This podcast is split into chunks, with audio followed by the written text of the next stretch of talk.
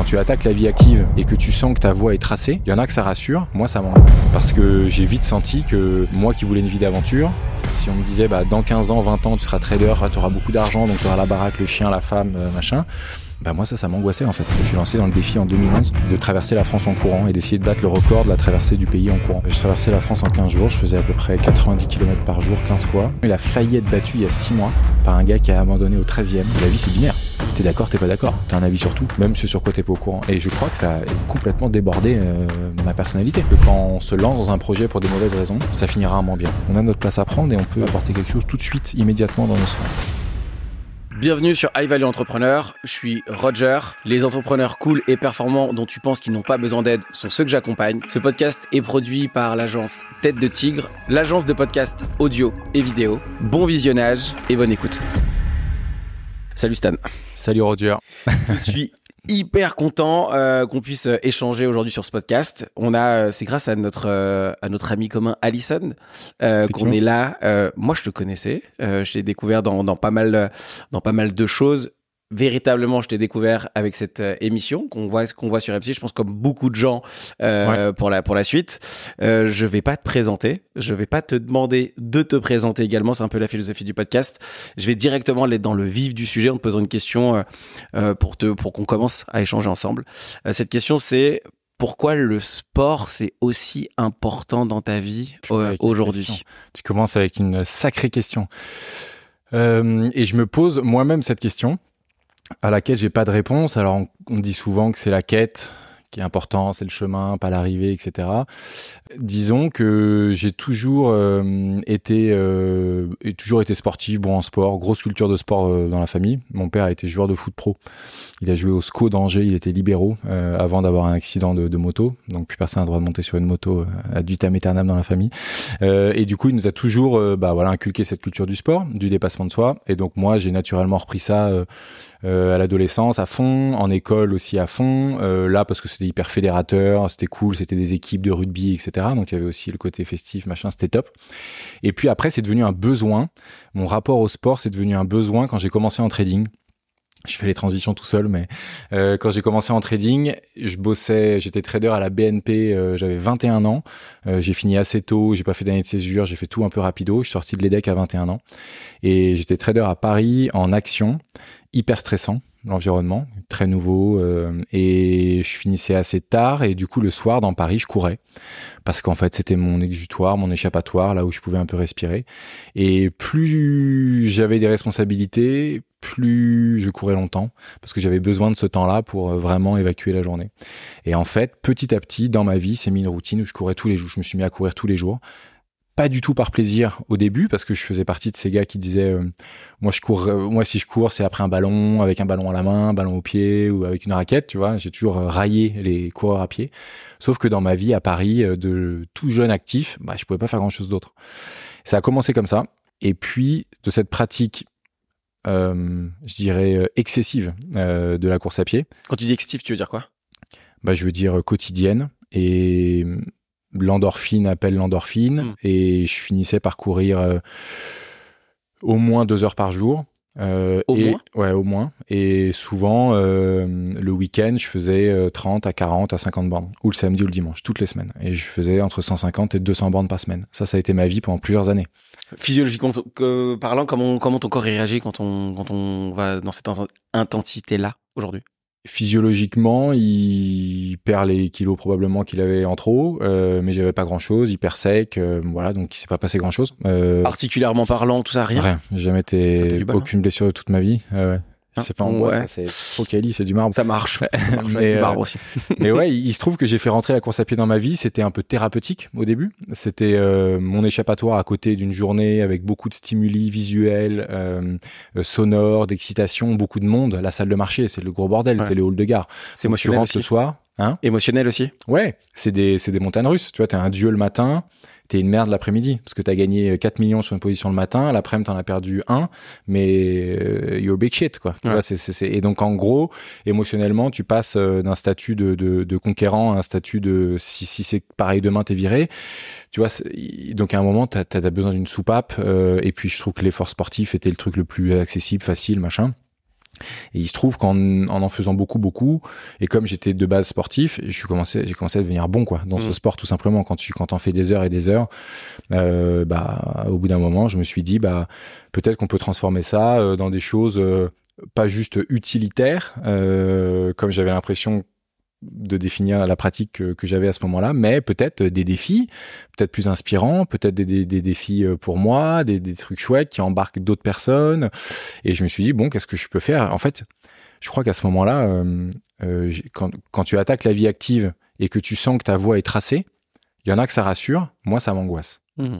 Parce que j'ai vite senti que euh, moi qui voulais une vie d'aventure, si on me disait bah dans 15 ans, 20 ans, tu seras trader, tu auras beaucoup d'argent, donc tu auras la baraque, le chien, la femme, euh, machin.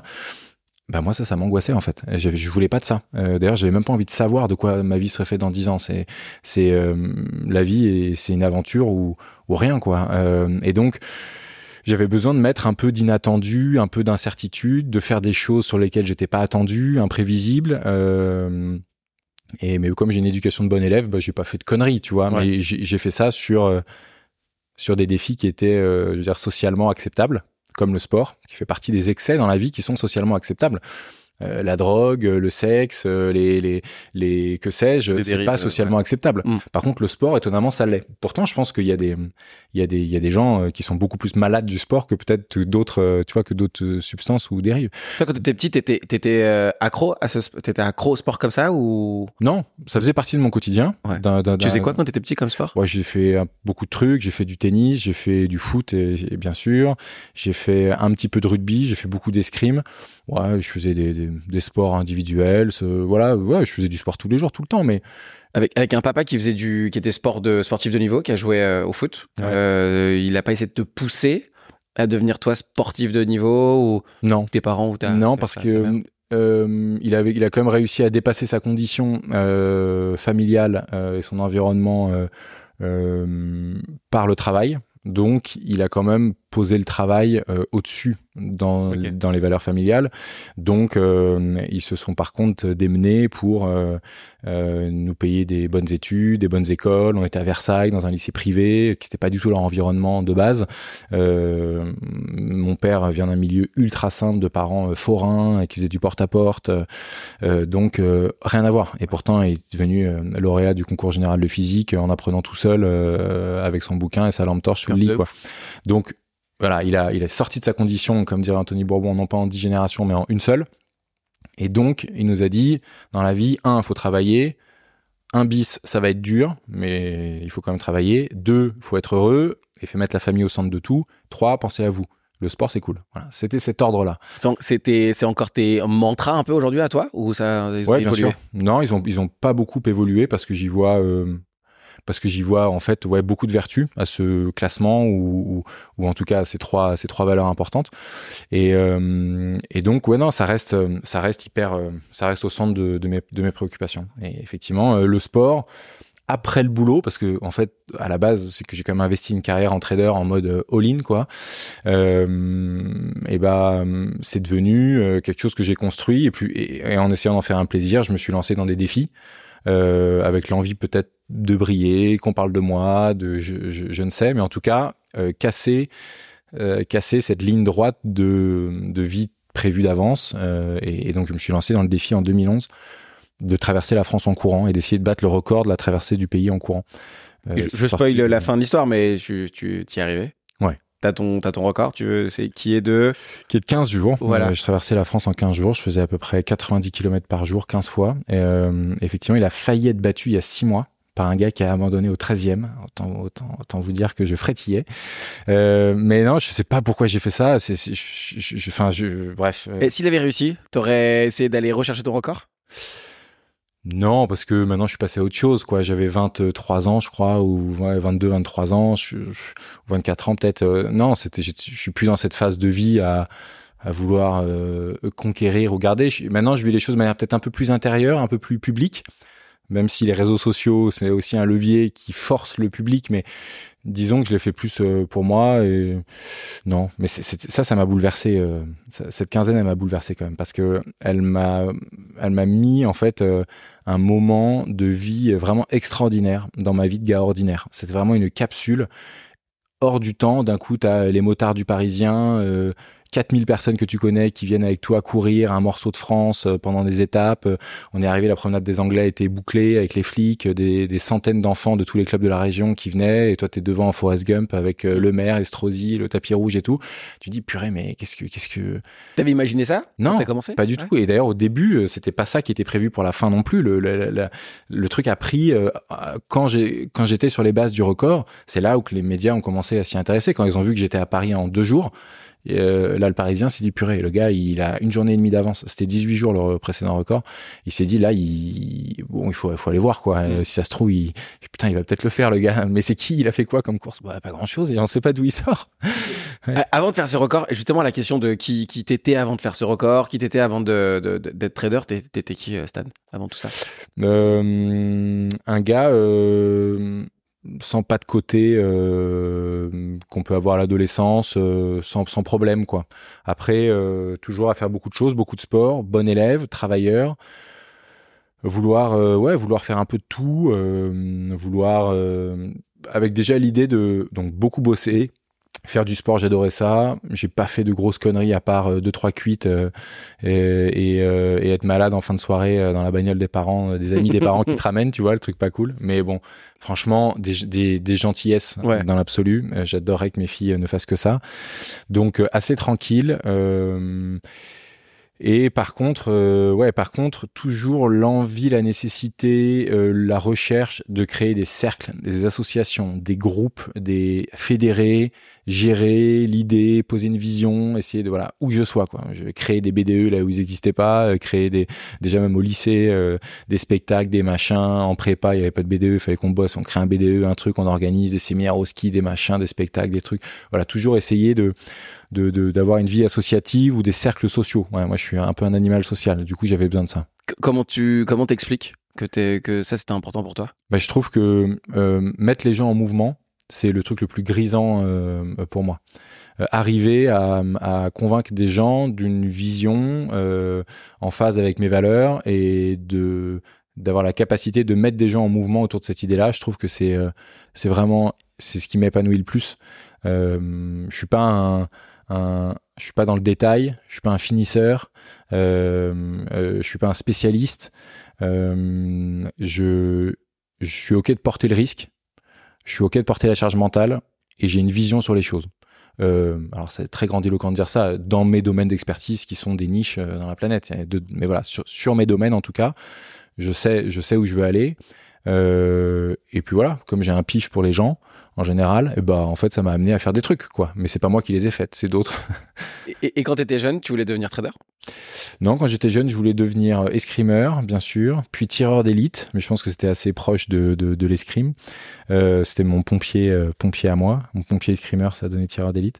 Et euh, je crois que j'avais envie de monter des boîtes, ouais. Euh, j'avais envie de monter des boîtes parce que c'était euh, peut-être euh, ouais le lien le plus simple aussi à l'autorité au management euh, voilà. Le meilleur lien c'est pas de lien quoi. C'est dire c'était ton truc à toi? Genre tu voulais tu voulais, il y avait un est-ce qu'il y avait déjà cette, cette envie de liberté cette envie de, de, de faire ton truc à toi? Ouais j'ai assez j'ai effectivement supporté mes années j'ai supporté les années en, en entreprise quand j'étais en trading parce qu'en fait j'avais des, des boss qui me laissaient faire ce que je voulais. Et à partir du moment où il y a eu une contrainte d'un boss qui s'appelait Roger d'ailleurs euh, j'espère qu'il était sympa. Et ben justement justement pas du tout. Euh... la, malédiction s'arrête avec le prochain Roger donc c'est moi là. Et il était et, et c'est si tu veux c'est le type le, pour la première fois dans, dans cette sphère là de confiance que j'avais c'est une boîte qui m'a tout donné, tout offert, je levais la main, je disais je, pourrais avoir ça, oui, tu veux ça, oui, tu vois, tout, tout, tout, tout, tout.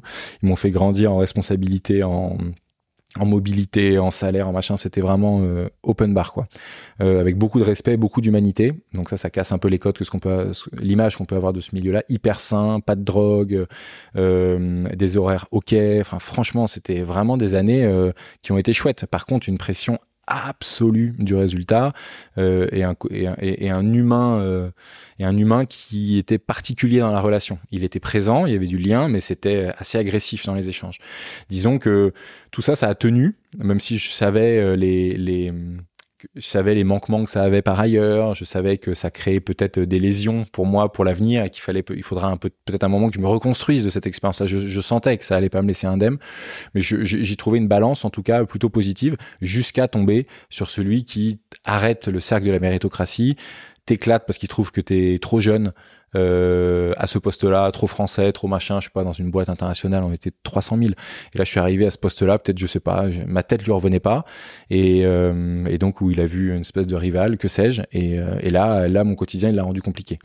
Émotionnellement parlant, au début, quand tu arrives dans ce milieu-là, et après, est-ce que tu peux nous expliquer comment ça se passe? Parce que je pense qu'il y a de l'enthousiasme quand on arrive dans ce milieu-là. C'est un.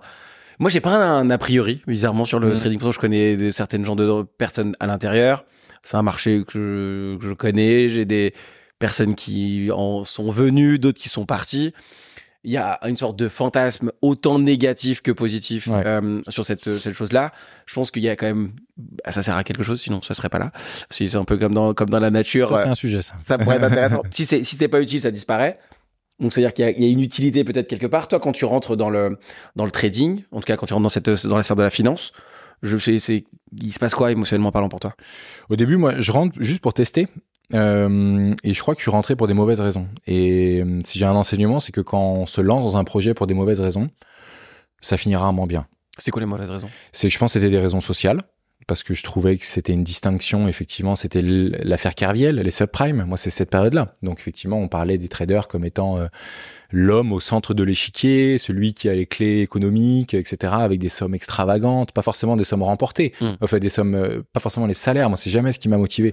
Mais par contre, les, les sommes gérées. Et euh, comme j'ai une certaine excitation à la prise de risque, je trouve que c'est c'est c'est chouette. et bah ça m'a attiré. Donc social, euh, et parce que je savais aussi que c'était un univers où ça allait vite. C'est-à-dire, en gros, t'es bon, t'exploses dans le bon sens, t'es pas bon dehors. tu dégages. Et donc je dis bon, quoi qu'il arrive, le test il sera rapide. Hmm. Euh, on va voir. Et, euh, et j'ai envie de dire malheureusement, ça s'est bien passé.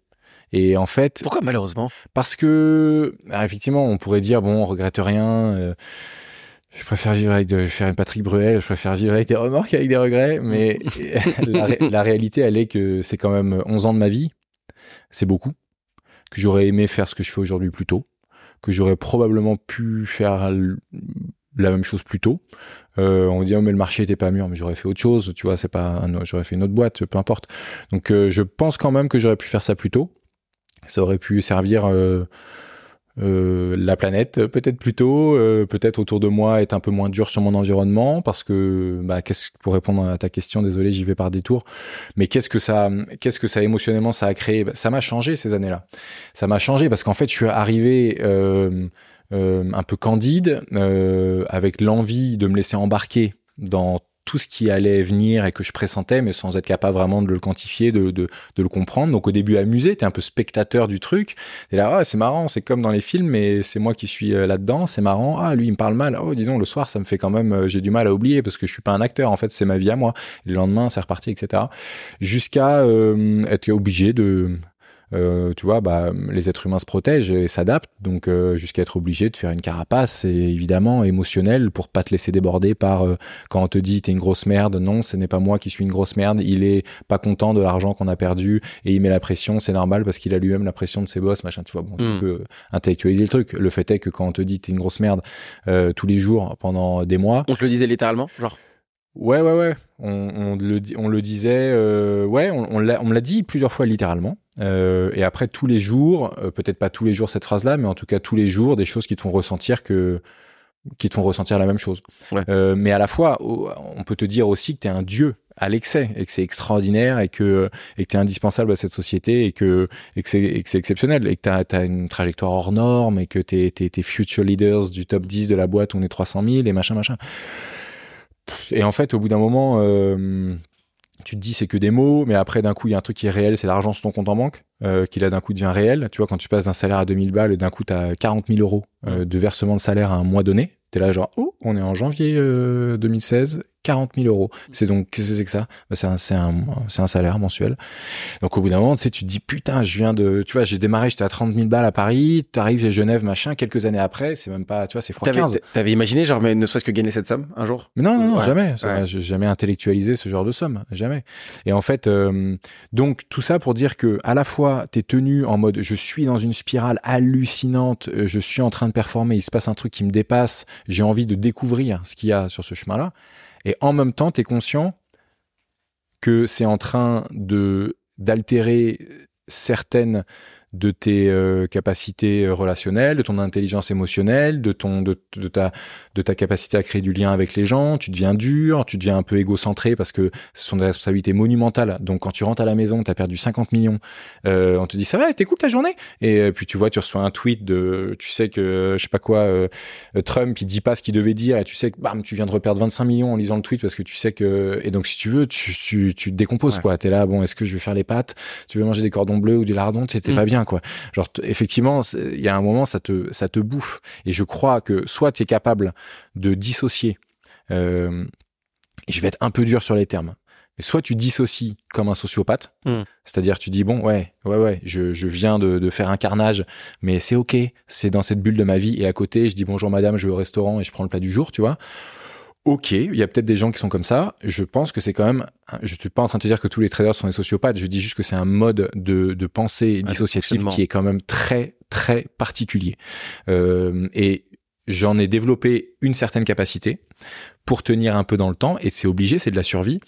Par contre, euh, ça n'est pas sans effet euh, de bord sur ton entourage. Hmm. Et c'est probablement en observant mon entourage que j'ai réalisé à quel point finalement il y avait déjà des marches avaient été franchies.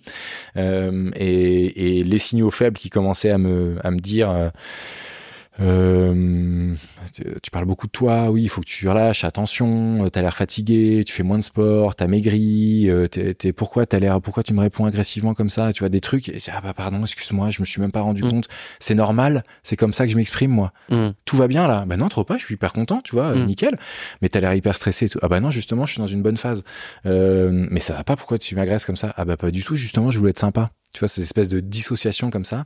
Et, euh, et c'est souvent, sont souvent les proches qui ont raison, parce que c'est eux le, le, le, poteau amarré à la vraie vie, quoi. T'es déjà avec ta femme actuelle? Ouais.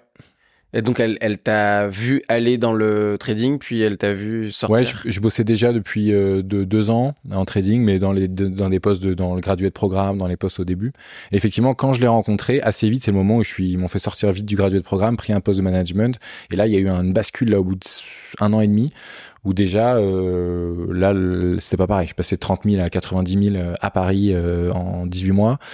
Et là euh, j'ai senti que ça allait s'accélérer vite. Après voilà j'ai postulé à d'autres jobs en Europe. J'ai pris les rênes du trading européen à Genève. Et là c'est devenu énorme quoi. Elle quand vous en discutez aujourd'hui elle, elle, elle, est heureuse que tu aies quitté ce truc? Ouais, bien sûr. Elle me l'avait, elle m'avait dit que c'était en train de me changer. Mais comme j'étais dans une conduite un peu euh, euh, radical et, et, binaire de ma vie.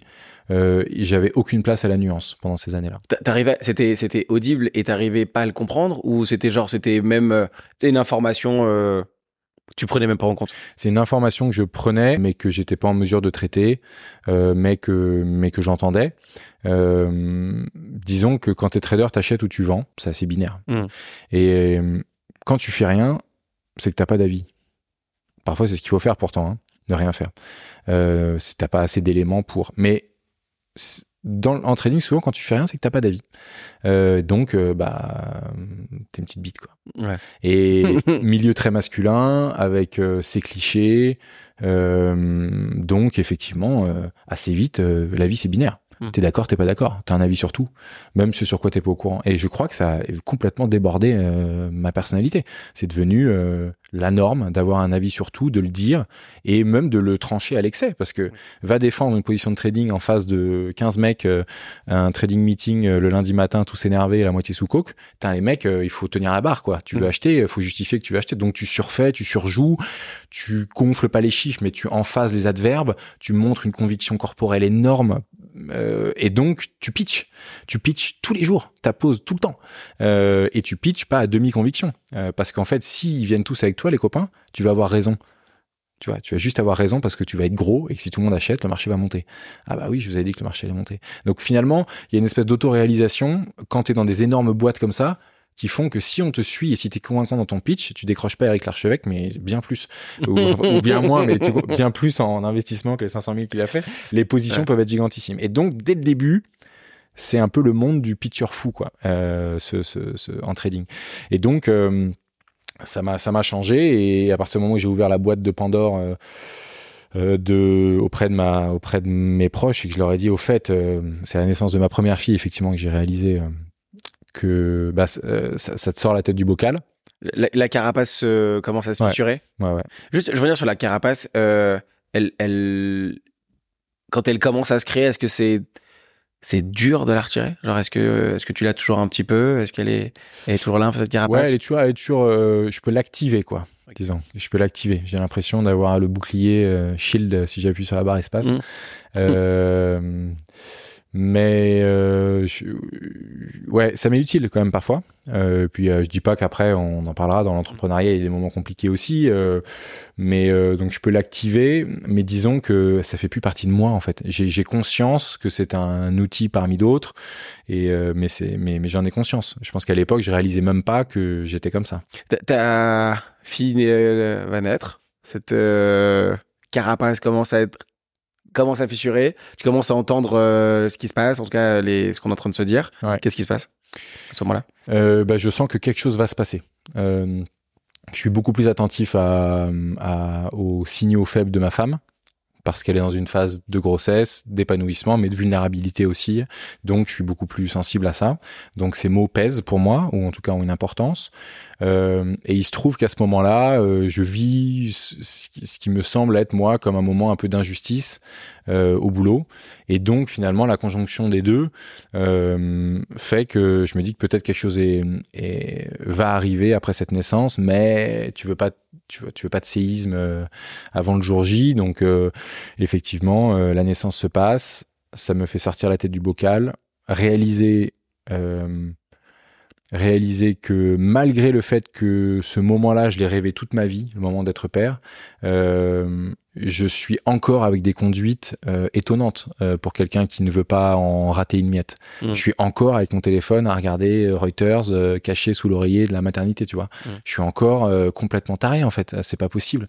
Euh, et donc en fait, je suis mais j'en souffre en fait. Et donc là je me dis mais hmm, OK, c'est pas ton argent, par contre ça c'est ton enfant. Qu'est-ce que tu fais? T'es payé pour prendre du risque, mais là t'es off en congé en congé paternité, t'as filé les rênes à quelqu'un d'autre, genre ça va trop loin là. Quelques échanges de regards avec ma femme à ce moment-là qui a qui a la, douceur de ne rien me dire, mais c'est presque pire. Je, tout se dit dans son regard. Je réalise que là, il faut, faudra prendre acte, quoi. ça fait voilà. Euh, et donc, euh, je vais aller rechercher ma boîte noire euh, dans laquelle j'avais stocké du coup effectivement tout ce qu'on m'avait dit pendant cette période-là, parce que je savais qu'elle, j'avais accumulé ça, mais je l'avais pas traité. J'ai ouvert, ça m'a explosé à la tronche. Je pose madame deux semaines après, quoi. En gros. Donc, qu'est-ce qui se passe là à ce moment-là pour toi? En fait, tu ouvres la boîte et tu te dis Qu'est-ce qui se passe? Qu'est-ce que tu te dis? Je vais retoquer à la porte de tous mes proches qui m'avaient dit quelque chose sur le sujet. Je leur demande un update. Et je leur dis je pense que peut-être que je vais arrêter ce métier-là. Qu'est-ce que t'en penses? Eh ben j'ai pas été déçu de, tous les non-dits, de tout ce qu'on m'avait pas dit. Par amour, c'est-à-dire pour me préserver dans euh, effectivement ce qu'ils voyaient comme étant une trajectoire pro euh, euh, à succès euh, et hum, aussi parce que ils avaient peut-être envie de se préserver eux parce qu'ils voyaient que j'étais pas complètement euh, à l'écoute euh, et en tout cas disposé à prendre acte. Et comme c'était une période dans laquelle j'étais débatteur virulent entier tranché. tranché c'est compliqué de parler avec ce type là tu, tu veux pas l'avoir tu veux pas l'avoir un dîner tu vois le mois que j'étais quoi. Donc effectivement, je pense qu'il y en a qui d'emblée se sont dit le combat il est perdu. Il y a un moment où il nous écoutera et à ce moment-là, c'était ce moment-là. Et je pense que ça c'est vraiment hyper respectueux de leur part. Il y a une phrase qui, t'a peut-être plus profondément marqué qu'une autre qu'on t'a dit ou que t'as mieux compris peut-être? Euh, je suis rentré de la maternité. Je suis rentré de. Je suis rentré de. Euh, bah, de la salle d'accouchement littéralement. Euh, en fait, la clinique, elle était en face de mon bureau. Euh, donc en fait, depuis les fenêtres de la chambre de la, de, de, la chambre de la maternité, je voyais mon bureau et les écrans. Et je voyais mes collègues qui bossaient. Quoi. Donc déjà, À un moment, il y a des trucs qui se jouent dans cette, tu vois, ce regard extérieur sur ta vie et t'es au moment le plus important et tu vois ce qui peut-être t'a te, peut te gâcher ce moment ou te faire passer à côté de ce moment. Et donc, et il se trouve que je ne sais plus pourquoi, il y a un truc, un fichier, une position, un machin à vendre, et le gars qui doit faire ça a pas les accès pour vendre sur le Chicago ou un marché ou je sais plus quel autre marché. C'est, c'est avec ma clé de trader, mon machin que je dois le faire. Donc, je rentre pour vendre la position, je sais pas quoi. Je remonte deux secondes, en fait. Vraiment, euh, peut-être deux heures, deux, trois heures après la naissance. Et là, je trouve, euh, à l'époque, euh, moi, je pense qu'il écoute pas les podcasts, mais donc, tant pis, mais j'écoute, je vois mon boss de l'époque. Et, et en gros, il me dit euh, ça va, c'est bien passé, genre mais comme si comme si j'étais un meeting quoi. Euh, ça va, c'est bien passé et tout, c'était cool. je dis bah ouais, c'était fabuleux, tu vois. J'étais un peu perdu de cette mmh. espèce de phrase. ouais, félicitations, cool.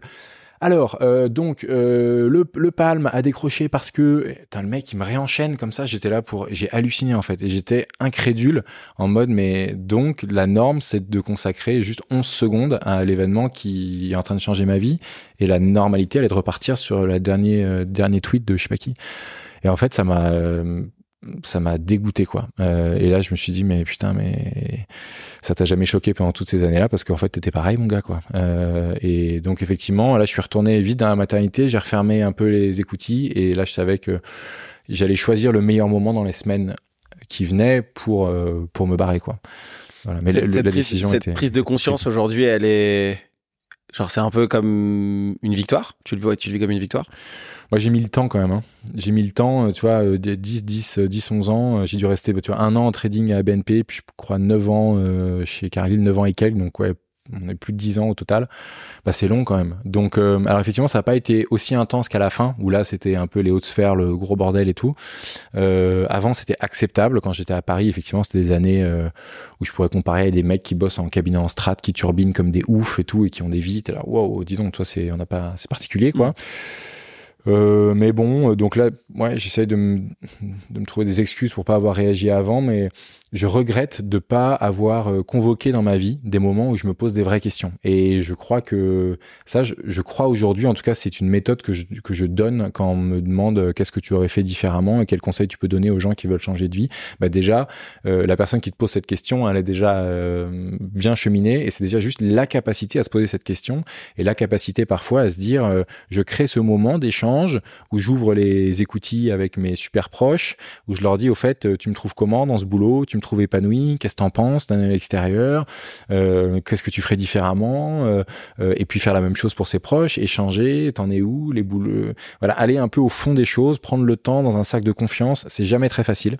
Et je sais que quand on va prendre une bière ou un, café avec un pote, ça peut être vite la famille, les enfants, ça roule, ouais, le boulot, ça roule, le sport, ça roule, et tu vois, tu fais, en une minute, tu fais chaque sphère, tu rentres pas bien dans le fond des choses. Pourtant, ces moments-là, ils sont quand même importants, pouvoir vraiment se dire les choses, dire les choses aussi euh, euh, en face euh, pour faire progresser les uns et les autres. Et je l'ai pas fait suffisamment.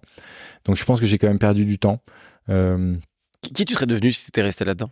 Je crois que j'ai un socle familial avec des valeurs tellement fortes, les valeurs de, de des valeurs de politesse, de bien se comporter en public, de, de respecter euh, les femmes, euh, les relations interpersonnelles, mmh. qui font que j'aurais, je serais jamais tombé dans les excès que que peut amener ce, ce, ce monde-là. Euh, et par ailleurs, j'ai d'autres collègues euh, qui ont, eux, des vies familiales très organisées, qui, où tout fonctionne bien, qui gagnent énormément d'argent, qui investissent dans des charities, des fondations, 30 maisons, 30 machins, etc. Et je suis du coup, je pense que ça n'était pas pour moi dans le sens où euh, moi je suis pas capable de dissocier, euh, je suis trop entier, peut-être trop émotionnel pour être capable de dissocier comme ça et de, et de pendant 40 ans de ma vie dormir sur mes deux oreilles quand je perds 200 millions quoi. J'allais te le dire en fait, ça, je, moi j'étais en face de moi là, donc pour mm. moi c'est plus facile et puis c'est mon job hein, quotidiennement. On, voit que t'es quelqu'un d'émotionnel, genre on, sent que émotionnellement parlant c'est il se passe quelque chose tu vois. je le suis maintenant. Tu l'es maintenant? Ouais, avant. Euh, avant euh, Est-ce que tu l'étais avant, tu l'as plus été et tu le redeviens? Ouais, je pense que c'est un peu ça. Je pendant ces années de trading, euh, on, me disait tu n'as pas d'émotion. Ah ouais, donc tu avais totalement annihilé le. Il y, y, a, ce, il y a ce test 360 qu'on fait dans plein de boîtes qui est donc voilà au 360 autour de toi, tous les gens qui sont en interaction avec toi dans la boîte te juge, te qualifie, euh, t'aide, te donne des conseils, des feedbacks. Et j'ai reçu un gros pavé euh, dans mes dernières années euh, chez Cargill. Je crois qu'ils avaient interviewé, je crois, 120 personnes qui bossaient avec moi. Donc mes peers, les gars qui sont au même niveau, mes N plus 1, mes mes direct reports, les direct reports de mes direct reports, machin, machin, machin. Tout le monde, quoi. Et en gros, on m'a sorti un pavé, on m'a dit, tiens, c'est toi. Et, et donc, c'était un gros truc, je, te la fais courte. J'avais 10 sur 10, c'était sur 100, mais c'était genre à 92 ou 93 result driven, donc résultat quoi, résultat. Et j'avais 4% people oriented quoi. Ah oui, donc. Euh, j'ai pris le truc, j'ai fait oh putain. Et, j'avais pas l'impression, de... je suis pas né comme ça. Quoi. Oui. Voilà, je suis pas né comme ça. Ma famille, elle était pas comme ça. Mes parents sont pas comme ça. Mes sœurs sont pas comme ça. On a ma mère est psy, ma sœur est psy. Euh, euh, il y en a une qui est avocate euh, pour défendre les, les, les employés, l'autre qui est pédiatre. Tu vois, on est, c'était que du porté à la personne, euh, l'univers dans lequel on a grandi et été éduqué. Donc là, effectivement je me dis oh putain là tu t'es construit t'es devenu un animal quoi. Voilà t'es devenu un animal. Donc euh, effectivement euh, justement on me disait que j'étais froid que je, je, je m'en foutais de la vie des gens effectivement de virer les gens dire t'as été nul euh, c'est terminé au revoir. Ça ne j'en ai rien à foutre quoi. Une minute après je passais à autre chose j'allais prendre un café quoi. Rien à foutre. Résultat, quoi. Résultat. Par contre fallait faire des euros quoi. Ou des dollars plutôt. Résultat résultat. Et donc ouais ça ça a été une carapace euh, que j'ai construite, que je défais et que je me retrouve. Parce que là, euh, quand on, quand on est un, animal, euh, comment on fait pour sortir de cette phase et, et, se resociabiliser? Comment ça, comment ça fonctionne? Bah, tu te recentres, à, tu te réaccroches, tu te réancres à ce qui faisait ta à ce qui pouvait faire ta, ta stabilité, ton identité, euh, ton histoire familiale. Euh, et donc voilà, bah, je me suis juste euh, un peu recentré quoi sur les gens autour de moi, ma femme, mes parents, mes trois sœurs, mes potes d'enfance, etc. Tu vois, j'ai débranché un peu la plupart des relations un peu particulières qu'il y avait dans ce milieu-là, conservé pour moi ceux qui me qui, qui, qui me tiraient vers le haut. Et euh, voilà, j'ai changé un peu mes sphères. Euh, il a fallu prendre un petit peu le temps aussi de s'accoutumer à ça. Euh, et je crois que le projet Explora, qui n'avait rien à voir m'a rien à voir dans le fond, m'a aidé à déconnecter. Bah, j'allais t'emmener aussi sur le sujet de, je pense que le, socialement pour se resociabiliser, avoir un enfant, ça doit. Oh, attends, t'as deux filles. J'ai deux filles. Ouais. Deux filles.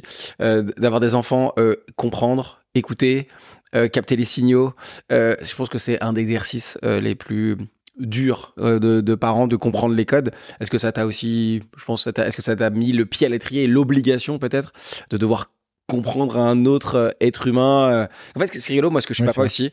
je dis souvent, on en parle souvent avec, avec des amis. je pense que la seule, je suis marié aussi, ça se passe très très bien. Mais je pense que les seules, la seule personne, les seules personnes qui me connaissent véritablement dans mon pire comme dans mon meilleur, je pense que c'est mes enfants. Euh, parce qu'ils ils connaissent le ils connaissent le papa euh, archi sympa. Ils connaissent le papa qui comprend rien euh, qui veut pas comprendre qui est chiant qui est relou qui est détestable. Mais ils connaissent le papa qui est et moi ce qui m'avait surpris quand j'étais parent on pourra en discuter mais c'est ce je suis je suis haute je suis je me trouve détestable et cinq minutes après, euh, ils te demandent un câlin et ils te font papa, je t'aime ou un truc. Et moi, ça, bizarrement, ça m'avait aussi que cette carapace, je me la suis ouais. aussi. Ça m'avait, ça m'avait surpris, tu vois. Je me dis, euh, en fait, je peux, je peux être détestable, mais j'ai quelqu'un en face de moi qui me montre que, en fait, le, en fait, non. Euh, je, je, je, peux aussi m'apprécier euh, et c'est pas grave et qu'on peut passer vite à autre chose et qu'on peut. Est-ce que ça n'a pas été aussi un, une petite mise, euh, une petite mise à, mise à l'étrier Ouais, je crois que les enfants ce sont des, des, des miroirs euh, de nos sentiments, notre état d'esprit du moment euh, qui sont sans filtre. Donc il n'y a pas le filtre social, le filtre de l'âge, le filtre de vouloir te préserver, pas en tout cas dans leur jeune âge. Mmh. Donc tu prends tout dans dans la candeur de leur ressenti euh, et donc c'est magnifique. Et ça et c'est ça qui nous qui nous qui nous émeut tant. C'est de voir que sans filtre et là on est au cœur de ce qu'ils ressentent alors que c'est un peu compliqué de savoir ce que ce que toi euh, eux ici ce qu'ils ressentent au fond on sait pas. On a des carapaces sociales on fait attention à ce qu'on dit on, on, on, cherche nos mots. Un enfant il te il te sort tout euh, en bloc. Donc effectivement parfois tu prends dans la tronche la personne que t'es à ce moment-là qui n'est pas forcément toi toi euh, uniquement, mais qui est l'une des facettes de toi dans certaines circonstances particulières. Ça, pour le coup, c'est un des enseignements en trading qui me sert énormément, c'est qu'on travaillait beaucoup sur, euh, d'un point de vue psychologique, sur nos derailing factors, sur les trucs qui nous faisaient dérailler, qui nous font dérailler, sur les, sur les facteurs extérieurs qui altèrent notre prise de décision efficace. Hyper important. Parce que, dire, c'est génial, en fait. Euh, si t'es dans le jus, et que tu dis, tu sais qu'à chaque fois qu'il se passe ça, à chaque fois que euh, euh, on te presse, on te presse par le temps et on te dit si si si si, qu'on te met devant de l'urgent et de l'important en même temps, c'est hyper important et c'est tout de suite. Mmh. Euh, on connaît ce cadran de urgent et d'important avec les avec les quatre sections. Quand on te met dans le cadran urgent important et qu'on te dit était était seul en charge, il y en a qui déraillent complètement, quoi que tu leur demandes, quel que soit leur niveau euh, intellectuel, leur capacité de réalisation, etc. Et donc ces environnements-là, je crois qu'il faut les connaître. Euh, il faut savoir que euh, dans telle ou telle circonstance, moi, il y a des choses qui me faisaient péter un câble. Et euh, ça, j'ai appris à, quand ces signaux-là arrivaient, à me retirer de la prise de décision, à dire attendez, attendez là, parce que là, je vais vouloir tout vendre et vendre toute cette position parce que bordel de merde, et tu repars, machin. Mais au moins, tu le fais pas parce que tu l'as verbalisé, tu le sais. Ça, c'est un travail qu'on faisait beaucoup parce que sinon, t'es es content, t'achètes, t'es énervé, tu vends. Ouais, là, ça, là, ça pique. Donc, effectivement, au moins, euh, de, je fais ce travail de sentir dans mon environnement les moments, les éléments qui vont faire que, et plutôt que d'essayer de bien réagir quand ils arrivent, on anticipe pour qu'ils n'arrivent pas. Et du coup, moi, je suis beaucoup dans, la, dans, dans prévoir les choses qui vont m'arriver, et j'essaie effectivement avec mes enfants de pas me retrouver en situation de euh, tout ce qui pourrait me, me, me pousser à voilà à, m'énerver ou autre. Mais c'est vrai que c'est des miroirs euh, fabuleux. Quand tu sors euh, du trading, de la finance. Euh, combien de temps après ça arrive euh, Explora? Il y a immédiatement. je fais mon mail de sortie avec le site Explora. Ok. Ouais. Parce que c'est une manière de dire je pars pas, je pars pas sur blessure. Je pars pas sur blessure narcissique. Je pars pas sur mauvaise gestion humaine ou, ou je pars pas pour des raisons RH ou de surmenage ou machin.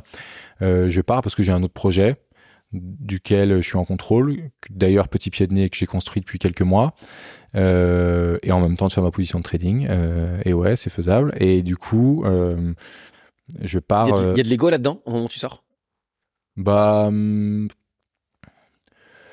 Ouais, j'ai attendu de faire. Euh, j'ai eu un très gros job euh, un an et demi avant de démissionner, à peu près, euh, bah, responsable du trading euh, pour l'Europe de tout le département. Donc, il y avait 150 traders sous gestion, 17 usines, 1 milliard d'actifs. On était sur un truc qui pique, quoi. Mmh. et j'avais 27 ans, 28 ans. et en gros, oui, je me dis ce job, je sens que c'est le dernier, quoi. Hmm. Je sens que là, en trading, d'ailleurs, il n'y en avait pas d'autres. Après, c'était des jobs de management, de, de, de continent, de machin. Et, euh, et, donc, je sens que c'est le dernier. Donc, je me dis, je fais un tour de piste, je fais le budget de trading qu'il faut faire, euh, centaines de millions, euh, et euh, je le fais, je coche, et après, je m'en vais, quoi. Je, je sentais que c'était ce qui était, enfin, c'était une version de l'histoire possible. Donc, effectivement, j'ai fait ce tour de piste, ça s'est passé.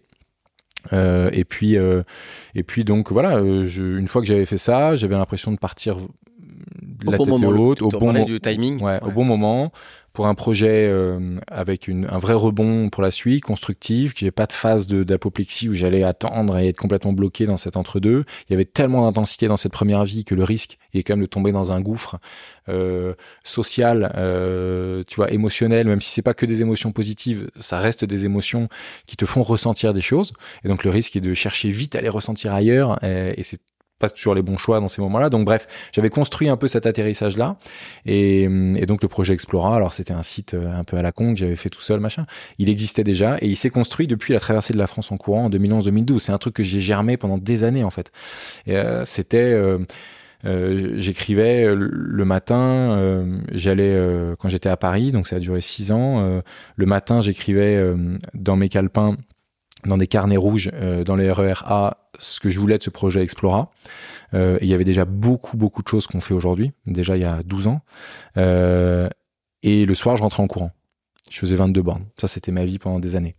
Donc le matin, je grattais Explora. La journée, tunnel de 10 heures d'écran, ça clignote partout. Le soir, je me calme, je passe mes coups de fil à mes potes avec les écouteurs et je rentre en courant, je fais 20-25 bornes. Donc, bon, 200 bornes par semaine, un projet qui germe et de l'argent. Voilà. Mais après, bon, bah voilà, plein d'excès euh, émotionnels comme on l'a vu. Mais donc j'ai construit ça. Du coup, j'ai sorti mes, mes, cahiers et je dis voilà c'est le moment quoi et je savais que c'était pour ce projet euh, donc c'était plus facile aussi de, de, de passer le passer l'étape d'après à quel moment l'écologie devient un sujet? Pas tout de suite euh, au début, c'est un projet d'aventure dans la continuité de mes projets d'ultra-endurance et mes défis sportifs. À cette époque-là, quand même, quand je me lance, j'ai déjà fait peut-être 50 marathons, j'ai traversé la France en courant, je fais des Ironman, des 100 km à mi-haut, des machins. Donc j'avais déjà fait un paquet de trucs. Mais euh, euh, je, je, voulais un projet en continuité d'eux. Ma vision, elle était que chez les anglo-saxons, il y avait le marché du voyage d'aventure était déjà beaucoup plus développé euh, depuis plusieurs années, beaucoup plus développé qu'il ne l'était en France, que le sport allait vers de plus en plus d'extrêmes avec la pratique des marathons, des Ironman, etc. Moi, quand j'ai fait mon premier Ironman, j'étais... Euh, quand je me suis intéressé à l'Ironman, j'étais en prépa, mais les mecs, je leur parlais de ça, c'était, ils connaissaient pas, c'était lunaire pour eux, ça n'avait aucun sens. Aujourd'hui, on a tous un pote qui fait des Ironman, si ce n'est 10 ou 30. C'est pas faux, Hugo, genre, si tu nous regardes. Donc, voilà, il y avait une, il y a eu euh, une extrémisation de la pratique du sport et ma vision, elle était que les gens allaient vouloir faire du sport dans leurs vacances parce qu'il y a une contraction du temps en même temps, donc on veut tout faire et on veut vivre plein plein de choses, se dépasser, tout ressentir dans les vacances. Je me suis dit, ok, il y a un truc à faire dans ce secteur-là. Et donc, euh, le projet Explora, effectivement, il, est devenu euh, assez vite. Je me suis dit que c'était quelque chose qui pouvait avoir de l'avenir, mais je savais pas trop comment. Euh, je n'avais pas lancé de boîte, et surtout pendant cette période-là, j'étais complètement dans un. Quand tu es en trading, j'étais dans un sous-marin en fait, c'est-à-dire que le, reste de la planète Enfin, mm. euh, oui, alors, les, taux, les annonces de la BCE, euh, les tweets de Trump, euh, les, les, les, taxes d'importation, d'exportation, les, les, trucs à la Commission européenne qui peuvent influer le prix des biofuels, des machins. Oui, alors ça, j'étais au taquet. Mais le reste de mes potes en market ou qui lançaient des boîtes ou même les levées de fonds, enfin, c'était mm. aucune idée. C'était pas même faire un site e-commerce, rien. Les réseaux sociaux, zéro. J'avais aucun réseau social. Que dalle. C'était pas ma vie du tout. et, je, et je disais, c'est futile, pas temps à perdre avec ces conneries, ces trucs d'enfant et tout, tu vois. Euh, donc il a fallu du temps pour me reconnecter un, peu à ça aussi, quoi. Ouais. Donc l'écologie, aujourd'hui, c'est euh, au cœur du projet. Ouais. En tout cas, c'est une part importante de ta vie. Comme, comment tu as réussi à, à mettre l'écologie, le voyage, le sport, cette idée euh, finale qui est terminée aujourd'hui? Là, si tu veux, le, pardon, excuse-moi, je t'ai mais je, je me précipite un peu sur la réponse. Euh, effectivement, le premier acte, c'est le confinement. Euh, ou peut-être l'antéacte, c'est euh, bah, factuellement, c'est plus facile quand tu lances une agence de voyage de faire un voyage euh, pas loin de chez toi que euh, en Bolivie ou au Kamchatka. Quoi. Bon, parce que tu es en France et que c'est plus simple à organiser de faire un truc en Savoie qu'à l'autre bout de la planète. Donc l'antéacte, c'est un peu ça. Après, on avait commencé à vendre des voyages euh, majoritairement en France, euh, un peu plus lointain aussi. Le Covid arrive au tout début de l'aventure, et là effectivement, bah voilà, on est contraint par euh, pour les raisons qu'on connaît, et, on peut faire que du voyage à 100 km. Et, et donc en gros, pendant le premier confinement, on avait eu la confiance d'investisseurs déjà à ce moment-là. Euh, donc on avait déjà fait une première levée de fonds d'un million deux, je crois, pendant le premier confinement. En gros, ça va super vite. Ouais, ça finalement. Ouais, j'étais un peu écourté le, enfin j'étais un, un peu speedé le truc, mais, mais, de manière globale, je t'arrives vite dans pour un pour une personne qui est pas du tout dans le délire à l'origine. Ouais. Ça va vite quand même. Parce que je pense ils se disent, euh, il il est volontaire, il, est euh, voilà, il sait ce qu'il veut, il a l'air d'avoir réussi ce qu'il a entrepris, on lui fait confiance. Et par contre le travel, il y connaît rien. Et donc, je m'étais associé à Alix, qui avait déjà lancé une boîte dans le travel. Elle avait emmené copine de voyage en 4-5 ans à 12 millions de chiffre d'affaires, euh, du voyage trentenaire au féminin. Et donc, c'était la caution travel, quoi. Et donc, ils se sont dit, purée, le duo, bon bah sur le papier tu vois ça c'est un match quoi. Ça ça roule on a pitché ensemble euh, puis en, en, un pitch c'était réglé quoi. Et donc du coup c'est allé super c'est allé effectivement super vite. On avait déjà de l'attraction hein, on faisait déjà plusieurs centaines de milliers d'euros en quelques mois avec du voyage à 300 balles à, côté. Donc déjà il y avait un truc qui se passait qui fonctionnait mais bon c'était que le début et puis euh, voilà, à ce moment-là, on se dit mais en fait, il faut qu'on fasse du voyage local. Euh, c'est une période dans laquelle les gens euh, euh, vont se recentrer sur les essentiels du voyage. On va on va demander à notre communauté qu'est-ce qui est essentiel pour eux. Et à ce moment-là, effectivement, c'était très biaisé par la période parce qu'il est ressorti, c'est on veut du sens, on veut moins de carbone et on veut vivre des émotions puissantes. Je me dis, bah, il y a tout pour que ça fonctionne. Si on arrête de faire du long courrier, euh, qu'on arrête de déconner, qu'on envoie les gens moins loin, quoi. Bon, bah, donc, bah, c'est ce qu'on a fait. D'ailleurs, on pouvait pas faire grand chose d'autre. Donc, c'est un peu un choix de, contexte aussi.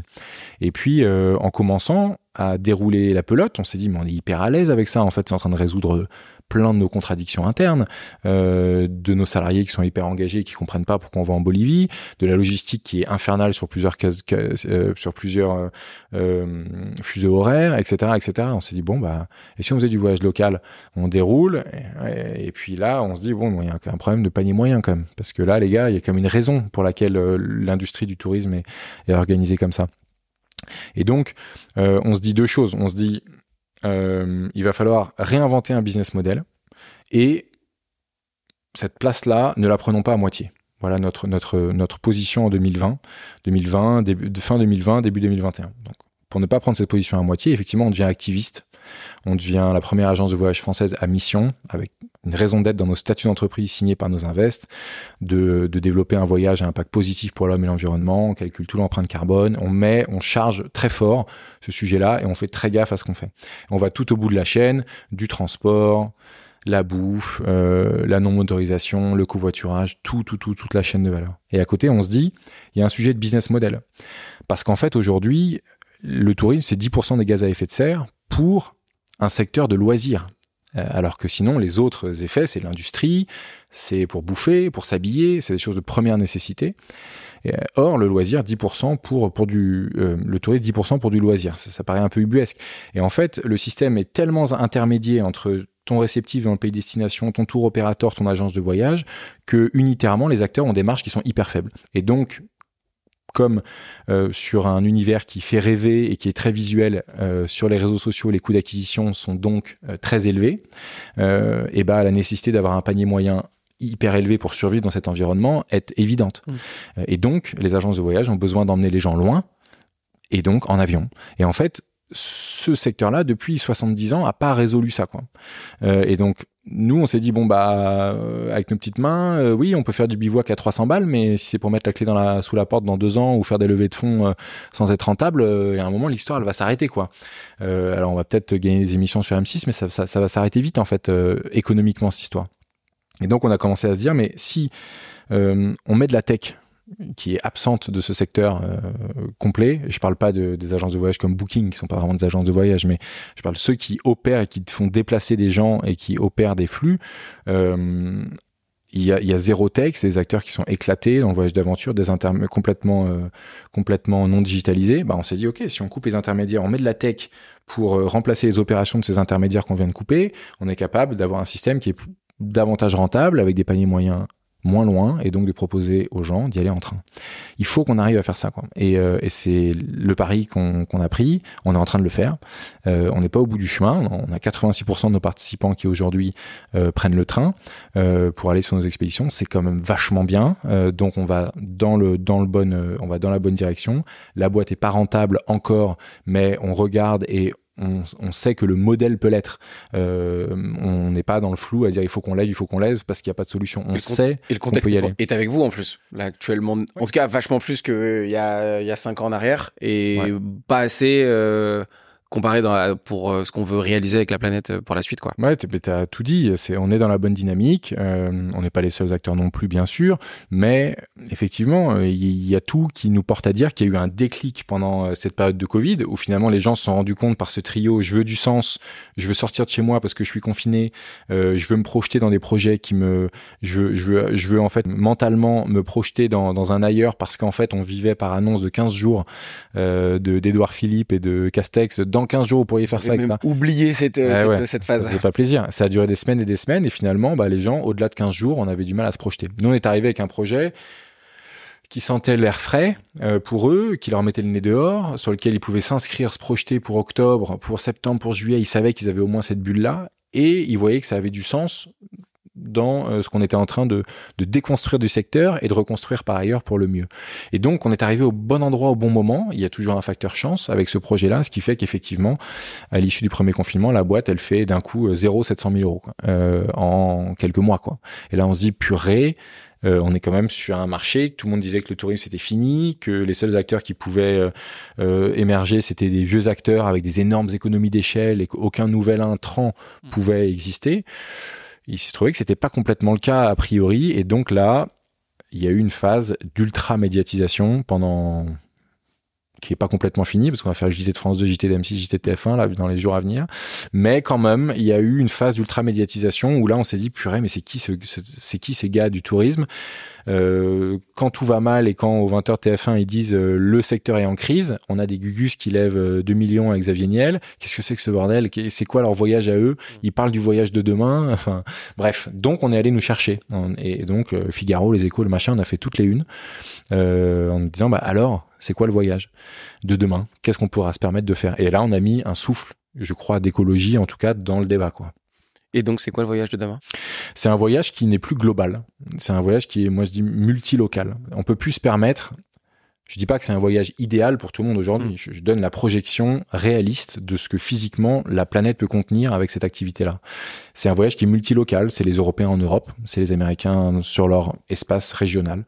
Euh, espace macro-régional dans lequel on se déplacerait par moyen de transport bas carbone, mmh. euh, donc dans lequel on aurait coupé l'avion. C'est un voyage qui est expérientiel, dans lequel on doit forcément vivre des choses, euh, ressentir, vibrer, euh, et qui est durable sous tous les autres aspects de la sphère, donc qui redistribue bien la valeur, qui utilise acteurs locaux, etc., etc. Et je crois que le voyage d'aventure, se, se, démerde pas mal dans ce trio-là. C'est déjà un peu le bon élève du tourisme. Euh, donc c'est pour ça qu'il n'y a pas pas vraiment besoin d'être beaucoup plus green que green quand tu fais déjà du voyage d'aventure parce que c'est déjà une niche du tourisme qui euh, euh, euh, est hors des gros endroits de concentration sur la planète parce qu'en fait on est un peu en pleine nature. Donc on n'est pas dans les on dit souvent qu'on a 95% du tourisme de la planète qui est sur 5% du territoire. Bah le tourisme d'aventure il est dans ces dans ces autres 5% donc ces 95% restants. Justement il repopulise l'espace on utilise des hébergements qui sont assez sobres énergétiquement parce que la rusticité, etc., fait partie de, de, de l'histoire qu'on raconte et ce qu'on veut faire vivre. Donc, il y avait déjà tous les éléments pour avoir le droit de prendre la parole malgré notre jeune âge mmh. de start-up. Donc, euh, voilà comment ça s'est mis en place. Et puis, la lumière a été faite sur effectivement le projet avec euh, avec M6, mm. et, euh, et, le reste on et le reste on, on exécute en, en, toute humilité parce que c'est un univers qui est ultra dur quoi avec des marges de merde même si on les a doublées ou mm. triplées par rapport euh, aux 8-10% que la plupart ont c'est très très faible donc sans lever de fonds ça peut marcher, mais c'est sacrément long. Comme j'ai envie de vivre une aventure, je vais arrêter de me défausser. J'ai envie de vivre une aventure euh, entrepreneuriale rapide parce que je reste le même homme qu'au début de cette interview. Et bah du coup, on a choisi de de, de, de, croître par le tout. C'est marrant parce que tu parles de rapidité, alors que moi j'ai l'impression de, de, percevoir que t'étais dans l'extrême rapidité. On était dans du millième de seconde, dans du euh, et là finalement on est dans du prendre le train, euh, pas prendre l'avion. En tout cas, euh, de limiter, euh, limiter de, le, fait de prendre l'avion. J'ai envie de te poser une question qui me trotte dans la tête. Tu prends encore l'avion? Ouais, je prends un peu l'avion. je prends un peu l'avion. Je le prends une fois par an. Je pense. je suis allé sur le Half Marathon des Sables en, à Fuerteventura. Ça m'a été sacrément reproché sur les réseaux, effectivement. Aujourd'hui, dès qu'on prend l'avion, moi j'ai eu le malheur de faire deux trois fois. Ah je, tout de suite, c'est à cause de toi que la planète va mal Ouais, moi je suis assez à l'aise avec ça et puis je suis pas radical euh, sur le sujet. Je pense que euh, effectivement, on a tous un rôle dans la chaîne. Tu vois, il y a les activistes qui ont ouvert le sujet, comme les Femen l'ont fait pour le pour le, la cause féminine, et c'est génial en fait que ces gens-là existent. Il y a des bons potes et une certaine mesure des Yankovici sur le sujet du, du, du, du dérèglement climatique. Heureusement que ces gens-là existent. Mhm. Simplement, eux, ils ne sont pas l'économique. Mm. Ils ne mettent pas, euh, ils ne créent pas de valeur euh, aujourd'hui à changer les usages des gens. Ils, ils, ils sont capables de conscientiser euh, le, le, le, le, sujet euh, dans l'imaginaire collectif, ce qui est très très bien, on en a besoin. Mais à côté, il faut avoir un produit et une boîte qui fonctionne, parce qu'en fait, sinon, on change pas les usages. Mm. Euh, se dire qu'il faut plus prendre l'avion, c'est ok, mais le mieux, c'est d'avoir une alternative à prendre l'avion. Donc finalement, je pense qu'on a tous un rôle dans la chaîne. J'ai conscience que à un côté, il y a la radicalité, de l'autre côté, il y a l'économique. Et je crois qu'aujourd'hui, euh, on sait bien qu'il faut qu'on arrive à trouver les meilleures balances euh, pour être capable d'être audible, pour être capable donc de pas euh, trop radicaliser les gens parce que ça sert à rien d'avoir 5% qui sont parfaits et 95 qui, qui en ont rien à foutre. Il faut avoir une grande majorité qui fait ce qu'il peut et qui fait un peu. C'est là où en fait on met les masses en mouvement et là où on a vraiment de l'impact. et effectivement après être complètement exemplaire j'essaye de le faire dans la mesure du possible sur plein de sphères. Et effectivement, je me fais prendre sur, enfin je me fais prendre, je choisis euh, de faire cette concession-là sur un sujet pour moi qui est ma passion de toujours, qui est la course à pied, la course en désert. Je l'ai déjà fait plusieurs fois, euh, traverser le Chili en courant, machin. C'est des moments pour moi où je me suis toujours euh, des moments de grande intériorité, de courir en désert, dans le désert pendant des heures et des heures. c'est un truc que j'adore. si possible de nuit. Ouais, je suis un peu perché, mais et donc en gros c'est des moments dans lesquels j'ai toujours eu euh, des espèces de trans sportives euh, où je me voyais, j'étais à l'extérieur de mon corps. D'un mm. coup, je suis parti ésotérique en deux phrases. Désolé, mais en gros, c'est euh, un sujet juste après. Attends, je, me suis, voilà, je me suis vu courir. J'ai l'impression d'être en dehors de mon corps. Ça m'est arrivé pour la traversée de la France en courant. Et c'est vrai que pour moi, ce moment-là est une addiction absolue pour le coup. Ce moment où je me sens un peu euh, je les ai vécus qu'en course à pied et que dans des très très longs ultras. Et donc c'est aussi un peu ce que je vais chercher mmh. avec mes défis. Euh, et donc là, quand j'ai eu cette proposition là, euh, je me suis dit voilà, je, je n'arrive pas. Tout mon être est, poussé vers ça. Je n'arrive pas à, à, refuser. Là, on est passé. Euh, je reviens sur la notion de rapidité, de, de ouais, de rapidité, de faut que ça aille vite en tout cas, de, de, vitesse. Euh, avec ce que tu faisais avant, là j'ai l'impression que c'est plus, c'est beaucoup plus slow. Ouais. En fait, et presque même tu prônes un peu le fait de ralentir, on t'apprend le train, tu vois, genre c'est plus long le train, euh, le, prendre le temps de, de, de revenir. Est-ce que cette notion de, de prendre le temps, c'est quelque chose qui que toi tu conçois, que tu préconises, que tu la vitesse euh, versus euh, le, Ouais, un, peu moins de vitesse, on va dire, ou plus de Écoute, euh, j'ai une, sous-division de, la, vitesse en fait en deux, concepts différents. Euh, je pense, donc évidemment la précipitation, j'ai jamais eu l'impression d'être là dedans. Euh, moi aujourd'hui, je prône l'efficacité au-dessus de tout, au-dessus de et donc l'efficacité, ça passe par la vitesse d'exécution.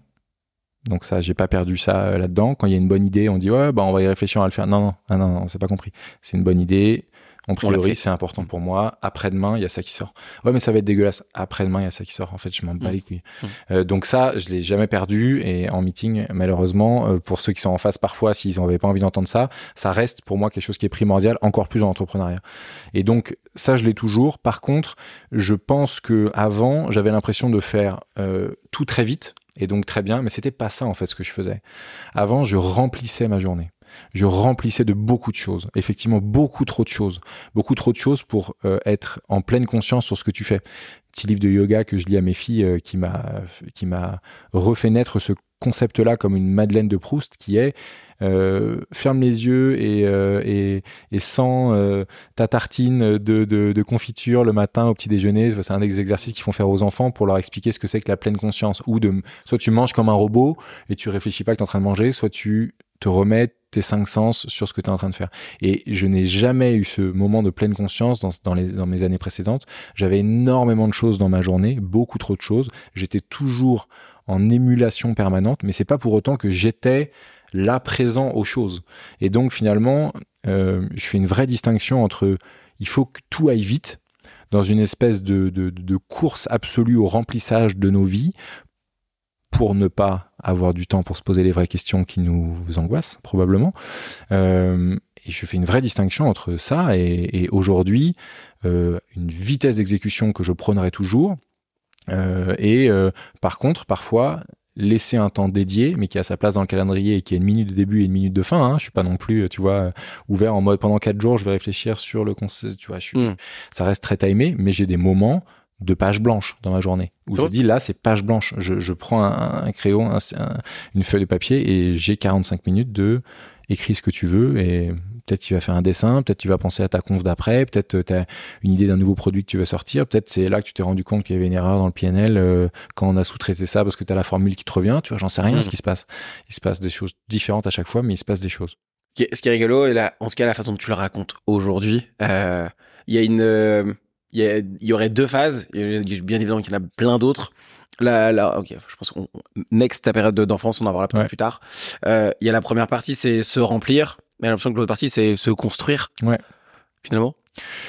Ouais, la deuxième partie, c'est effectivement, on se rend compte que pour remplir une cuve, euh, il faut pas euh, mettre plein d'eau et boucher avec ses doigts. Il faut, euh, il faut, il y a différents matériaux, une base plus solide et ainsi de suite. Hein. Voilà, on fait cet effort-là. Et d'ailleurs, à nouveau, c'est marrant, c'est les images qui me reviennent. Mais quand on demande à des enfants, il y a ce travail de comment est-ce que tu veux tout faire rentrer dans la bouteille? Mmh. Tu choisis. Est-ce que tu, qu'est-ce que tu mets d'abord? Bah, tu mets d'abord les gros morceaux parce qu'ils rentrent plus à la fin si tu as mis le reste. Et à la fin, tu mets le sable et c'est la meilleure manière de, de tout remplir. Il y a des strates dans la vie. Il doit y avoir une base. Et je pense qu'avant, j'étais dans un remplissage non hiérarchisé. Euh, j'étais, j'avais une vie d'urgence euh, et j'avais oublié l'important. Et l'important, il est, il est d'ailleurs rarement urgent. Euh, quand il devient urgent, c'est souvent un peu tard. et donc le, but, c'est d'arriver à gérer cet important le plus tôt possible. et ça, effectivement, je l'ai compris un peu un peu tard, quand l'important s'est rappelé à moi et quand j'ai demandé à l'important ce qu'il pensait de, ce changement de carrière. On arrive à la fin du podcast. Euh, en tout cas, de cette, première partie d'échange. Euh, qu'est-ce que tu aimerais que les gens euh, se rappellent de cet échange Ou qu'est-ce que tu aimerais que quelle information tu aimerais qu'ils retiennent? Bah, Qu'ils prennent le temps de se poser la question. moi, j'ai mis 11 ans à le faire. Et donc, si je peux leur donner une méthodologie pour être capable de se de passer à l'acte et de réfléchir comment individuellement, collectivement, on peut avoir de l'impact. Qu'est-ce que ça veut dire euh, Et ma méthode aujourd'hui, ce serait en quatre points. Ce la première, c'est de se dire déjà, il y a une phase où on s'inspire les uns les autres de nos parcours. Donc on écoute, on écoute euh, ce podcast, on, écoute tous les autres épisodes, on écoute d'autres podcasts, on écoute, euh, on écoute les trajectoires de nos amis, de nos proches. On, vient se nourrir. Après, on vient se renseigner avec du factuel, des sources fiables, parce que l'impact en général, l'inclusivité, l'impact, l'écologie, tous ces sujets-là, c'est pas de la philo en fait c'est des mathématiques la plupart du temps. Donc il faut être précis sur les chiffres, sinon on dit n'importe quoi et on perd tous du temps à se faire euh, avoir par euh, je sais pas quel gars, un café, un resto qui arrive et qui dit le dérèglement on s'en fout, c'est machin. Si tu as deux trois chiffres en tête avec deux trois sources, il y a plus de sujet. Et donc c'est quand même assez important pour gagner du temps dans ce sujet-là. Le deuxième élément, c'est euh, se poser la question de sa contribution au monde. moi, je l'ai fait hyper tardivement. J'ai eu besoin d'un choc qui était la naissance, qui était un choc heureux, mais parfois il y a des chocs malheureux qui nous font réaliser ça. Et on les subit. Peut-être des maladies, la perte d'un proche, plein de choses, hein, une séparation. C'est moins agréable et c'est moins facile de réagir dans ces moments-là. Donc autant créer ses propres euh, moments et ses propres tremplins positifs. Réfléchir sa contribution au monde, c'est est-ce qu'aujourd'hui je mets mon énergie euh, là où le monde en a cruellement besoin en fait? Et, et pour certains, c'est encore un, un, relatif ça, mais c'est pas du tout relatif en fait. Il y a un absolu c'est il faut réduire les inégalités entre les hommes avec un grand H, réduire les émissions carbone de la planète et apporter du bonheur aux gens dans une décennie qui sera probablement plus complexe que celle qu'on vient de passer. En fait, il y a rien d'autre. Mm. Euh, on peut dire si si, mais du market parce que la boîte, non non non, mais attends, il y a des basiques aujourd'hui. On est quand même sans angoisser les gens dans une situation d'urgence. Donc prendre le temps de se dire est-ce qu'aujourd'hui je mets mon énergie sur l'un de ces éléments-là parce qu'en fait, c'est ça qui apporte du sens. On dit, oh, j'ai besoin de sens. Mais le sens, c'est quand même l'alignement de ce qu'on fait avec ce dont le monde a besoin. Euh, et après, euh, troisième élément, ce serait euh, changer son monde, son petit monde, des petites choses à son échelle. Ça peut être lancer une boîte à impact, mais ça peut être aussi dans son entreprise, dans son département, dans son cercle familial, dans sa, dans sa, dans son groupe d'amis, apporter sa pierre. et puis enfin, et eh ben en fait, ça va en inspirer d'autres. Euh, ça va en inspirer d'autres qui vont passer à l'action et, et il faut pas en fait euh, avoir l'impression que nous ne pouvons pas avoir d'impact. En fait, on est petits comme des fourmis, mais on a tous le pouvoir d'avoir un effet papillon. Euh, et ça, il faut vraiment, je crois, le, qu'on se décomplexe vis-à-vis de ça. Donc ce serait se rappeler ça, se rappeler que tous les effets papillons ont commencé par un, un petit mouvement de fourmis et qu'on est chacun, on est chacune de ces fourmis et qu'on a, on a notre place à prendre et on peut, on peut apporter quelque chose tout de suite, immédiatement dans nos sphères. Qu'est-ce que je peux te souhaiter euh, pour la suite? De la, de la santé et de la pleine vigueur euh, de mes proches, parce qu'aujourd'hui c'est mon socle et ma base. Euh, je m'inquiète pas pour moi, je m'inquiète de moi si ma base va pas bien. Euh, donc aujourd'hui, effectivement, que mes proches aillent bien, que mes filles aillent bien, que ma famille aille bien, c'est probablement avec mes amis aussi, c'est effectivement là où je vais trouver un souffle pour continuer à essayer d'impacter. Eh ben, que ton vœu soit exaucé. Merci Roger. merci beaucoup Stan pour euh, d'avoir pu te découvrir euh, sur bien d'autres aspects qu'on a l'habitude de te découvrir. Euh, merci d'avoir joué le jeu. De toute façon, je te dis à, à très très vite. Merci beaucoup. Merci à toi.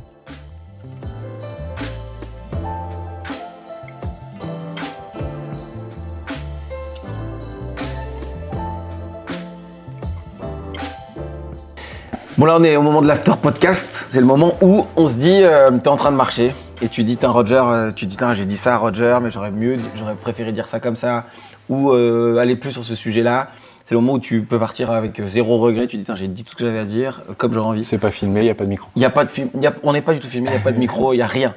Euh, est-ce qu'il y, y, a un sujet que tu aurais aimé qu'on aborde plus, peut-être En tout cas? Euh, alors, je regrette d'avoir euh, parlé de l'épisode avec mon boss, parce que s'il regarde, il va s'en vouloir quand je suis rentré de la maternité, etc. Je regrette un peu. Même si je sais qu'il y a zéro chance qu'il attrape ce moment-là, parce qu'il n'est pas du tout dans ces sphères-là. Il est encore en trading, évidemment. Euh, pourquoi, pourquoi, un regret, pourquoi un regret? Parce que, parce que, vous entendez bien encore Par correction, quoi. Non, on se parle plus depuis cette époque-là, euh, vraiment, mais ou peut-être une fois par an, un message, un message cordial. Mais euh, voilà, juste par correction, quoi. C'est pas très, j'ai pas envie de donner l'impression de cracher dans la soupe. Euh, voilà, je suis pas très à l'aise avec ça encore. Euh, voilà, parce que à, chaque fois que je parle du trading, j'ai des anciens collègues qui voient un article sur Le Monde, les Échos, le machin, qui eux ont traité le truc de manière très binaire, pas du tout ce qu'on a fait aujourd'hui.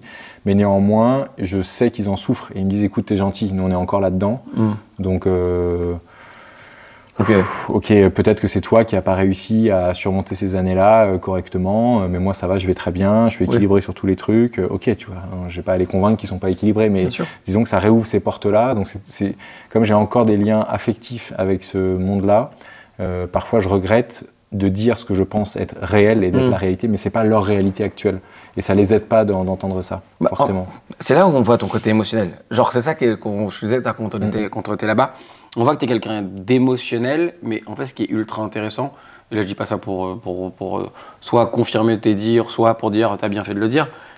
En fait, pour de vrai, c'est ta réalité. Genre, c'est ça qui est aussi ultra intéressant, c'est que c'est ton moment à toi, c'était ton, c'était ton moment, lui, euh, c'était ton moment à toi lui, il, est dans, il était dans son moment-là, lui, il a fait son, son, truc à lui. Plus, peut-être que ça changera rien. Dire ah oui, ok, je m'en rendais pas compte. C'est comme, comme, tu disais tout à l'heure. Hein, mm. euh, t'as été, as été un connard fini euh, peut-être pour beaucoup de gens et finalement, bon, bah, est-ce qu'ils t'en veulent pour autant? Je pense pas. il y a ceux qui sont encore là. Mais c'est, euh, t'as un côté ultra empathique.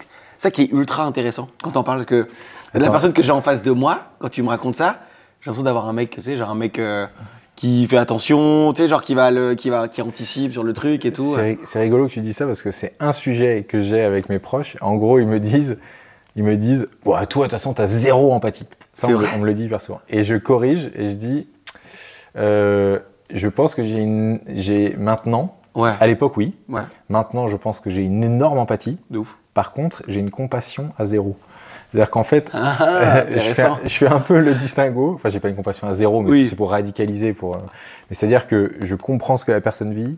Euh, je suis capable de me mettre dans ses godasses. Voilà, mm. de, de, de, comprendre ce qu'elle vit et d'être adapté dans le comportement à ce qu'elle a envie d'entendre, etc. se dire à jamais, il s'en fout. Mm. C'est pas du tout ce que tu te dis. Ah, bien sûr. tu me dis l'inverse justement. Mais par contre, ça ne je ne souffre pas de cette situation. Okay. Je ne porte pas sa souffrance. Quoi. Voilà, je comprends ce qu'elle vit, mais donc tu vois, c'est ce côté la carapace est jamais très loin quand même. C'est que je comprends ce qu'elle vit, mais je souffre pas avec. Je pense que tout le monde a une carapace. Ou en tout cas une. Il y en a qui se laissent déborder, qui, sont, euh, qui peuvent se laisser déborder, qui sont pas capables de, de, de, de prendre une information sans qu'elle les affecte euh, entièrement. C'est pas faux, c'est vrai. il y en a, il y en a qui, ont, des toutes petites carapaces, il y en a qui ont des énormes carapaces. Euh, comment toi tu. Avec tes filles et avec ta femme, genre, est-ce que tu mets de l'attention une attention particulière à, à ce truc un peu émotionnel, parce que je voulais t'en parler quand on discutait, mais euh, dans le, dans, dans, quand tu passes dans le milieu de la finance, je pense que c'est un des milieux dans lequel il n'y a, y a pas de middle, tu vois. Il y, a des moments où il y a une zone de confort, un petit truc un peu à la con, mais c'est soit du très très très très haut, soit du très très très très très bas. Finalement, on n'a pas ce qu'on appelle l'homéostasie. On n'a pas, on pas ce truc de genre, finalement, euh, hop, on observe, on garde ce truc un peu neutre. Disais, on n'a pas de. Et finalement, de pas bouger, ça reste une action euh, importante. Est-ce que toi, es une... là, tu mets une attention particulière dans ton, dans ton environnement actuel par, rapport à ça? Euh, Disons qu'avec mes filles, euh, l'importance que je mets pour elles, c'est d'avoir confiance en elles. Donc, tu vois, sur le reste de l'environnement, j'essaye de J'essaye effectivement de leur dire qu'il se passera toujours des choses, qu'on peut essayer d'anticiper euh, la plupart des choses. Enfin, je leur dis pas comme ça, mais, mais après, bon, bah, voilà, les événements sont ce qu'ils sont. On, a plusieurs, euh, il y a des choses qu'on contrôle pas. Que c'est plutôt cette notion-là. Il y a des choses qu'on contrôle pas et il y a des choses sur lesquelles on peut se préparer. Du coup, euh, alors effectivement, il y, a deux choses. Il y a des choses qu'on peut préparer activement. Euh, par exemple, on met les baskets, on va s'entraîner. Donc, je fais des petites courses avec elle, euh, le marathon Kids de Genève, de je sais pas où, d'Annecy, de machin. On va courir avec elles. Elles ont 3 ans et 6 ans. On va faire une borne, deux bornes, trois bornes régulièrement. On discute. Elles veulent abandonner, elles souffrent, elles pleurent, machin. On dit c'est pas grave, tu t'arrêtes pas. Donc, il y a le côté un peu dur. En même temps, fierté après, etc. J'essaie de faire tous les mm. cycles. Donc, il y a ce, ce à quoi on peut se préparer. Euh, l'entraînement et l'image de l'entraînement pour une échéance est euh, le meilleur, euh, l'exemple le plus facile qu'elles arrivent à comprendre à leur âge et qu'elles pratiquent. Après, il y a ce à quoi on peut se préparer, le bagage pour la vie, qui n'est pas faire quelque chose, mais qui est, qui est acquérir quelque chose petit à petit. Pour moi, c'est la confiance en, en, soi, un sujet capital. Je pense que c'est le leg de mes parents. Euh, ils nous ont donné confiance en nous, confiance dans ce qu'on entreprenait, euh, et donc ça aide énormément. C'est un bagage pour la vie, j'en suis, j'en suis convaincu. Donc ça, j'essaye de leur donner confiance. Pas, euh, j'essaie de trouver le bonne dose, pas une confiance mmh. aveugle, ni une confiance écrasante des autres, ni voilà. J'espère bien doser, mais en tout cas voilà, ça on leur apporte. Et le reste, c'est le cours des événements, effectivement. Et là, il y, a des, y a des salles nouvelles, il y a machin qui nous a tapé dessus, il y a mm. euh, un vélo qui est passé, euh, il s'est passé ça, il y a un, euh, la maîtresse s'est énervée, voilà, il, y a les événements. Après, on, comment on gère les événements émotionnellement? Et eh ben, moi, j'ai pas grande méthode, hein, c'est on discute, on communique, on ouvre les barrières, on essaye de communiquer, on se dit les choses maladroitement, c'est peut-être pas, on n'est peut-être pas des professionnels de la communication, mais on se dit les trucs. Donc si tu te prépares ce, pour, ce, ce, ce, ce que tu en tout cas peux préparer, si tu euh, euh, as confiance en toi et dans un environnement qui te porte euh, et que tu apprends à communiquer quand les choses t'affectent, je, mm. je, me dis qu'on est sur un trio qui gère une bonne partie des problèmes de la vie. T'as quel rapport toi, la confiance en toi aujourd'hui? Ultra confiance en moi. Ouais. Franchement, c'est, je, je, je, devrais faire une réponse avec plus de, de, de bah, ça montre en tout cas que finalement, oui. Il y a des tours, mais c'est la réalité. J'ai ultra confiance en moi, ça ne veut pas dire que je pense que je ne, vais, que je ne peux pas rater. J'ai conscience de l'échec euh, qui est jamais loin, tu vois, ok. Mais j'ai confiance dans euh, ma capacité à, entreprendre, euh, parce qu'en fait, j'ai confiance dans ce que. J'ai connaissance de ce que je ne sais pas faire aussi. Mm. et donc, bah, je, il y a un moment, je m'arrête. Enfin, je, je, passe le flambeau, je recrute la personne qu'il faut, je confie le bébé, je. je et de plus en plus rapidement d'ailleurs. À mesure que les projets avec la boîte grossissent, je suis de plus en plus en entrée de funnel. Euh, avant, j'allais jusqu'à tout exécuter et petit à petit, je trouve des experts, des gens meilleurs que moi qui exécutent et je, recule d'un cran. Mais après, bon, la vision doit être plus large, plus grande, donc tu, tu retrouves en responsabilité sur d'autres plans. Mais donc ouais, donc j'ai confiance mais parce que je sais que je sais pas tout faire. Euh, tu vois, je suis pas en pleine confiance de dire tout seul je peux gérer une boîte. C'est pas, de l'insouciance, quoi. Tu dis pas, genre, c'est pas de la, comment on appelle ça, je trouve pas le terme, mais euh, c'est quand tu te, tu penses que tout est, tu peux être capable de tout faire tout tout seul. Non, non, non, bien sûr. Ah, comment on appelle ça? Ça me reviendra tout à l'heure. Mais c'est pas de, ah, bah, ça reviendra. C'est pas grave, laisse tomber.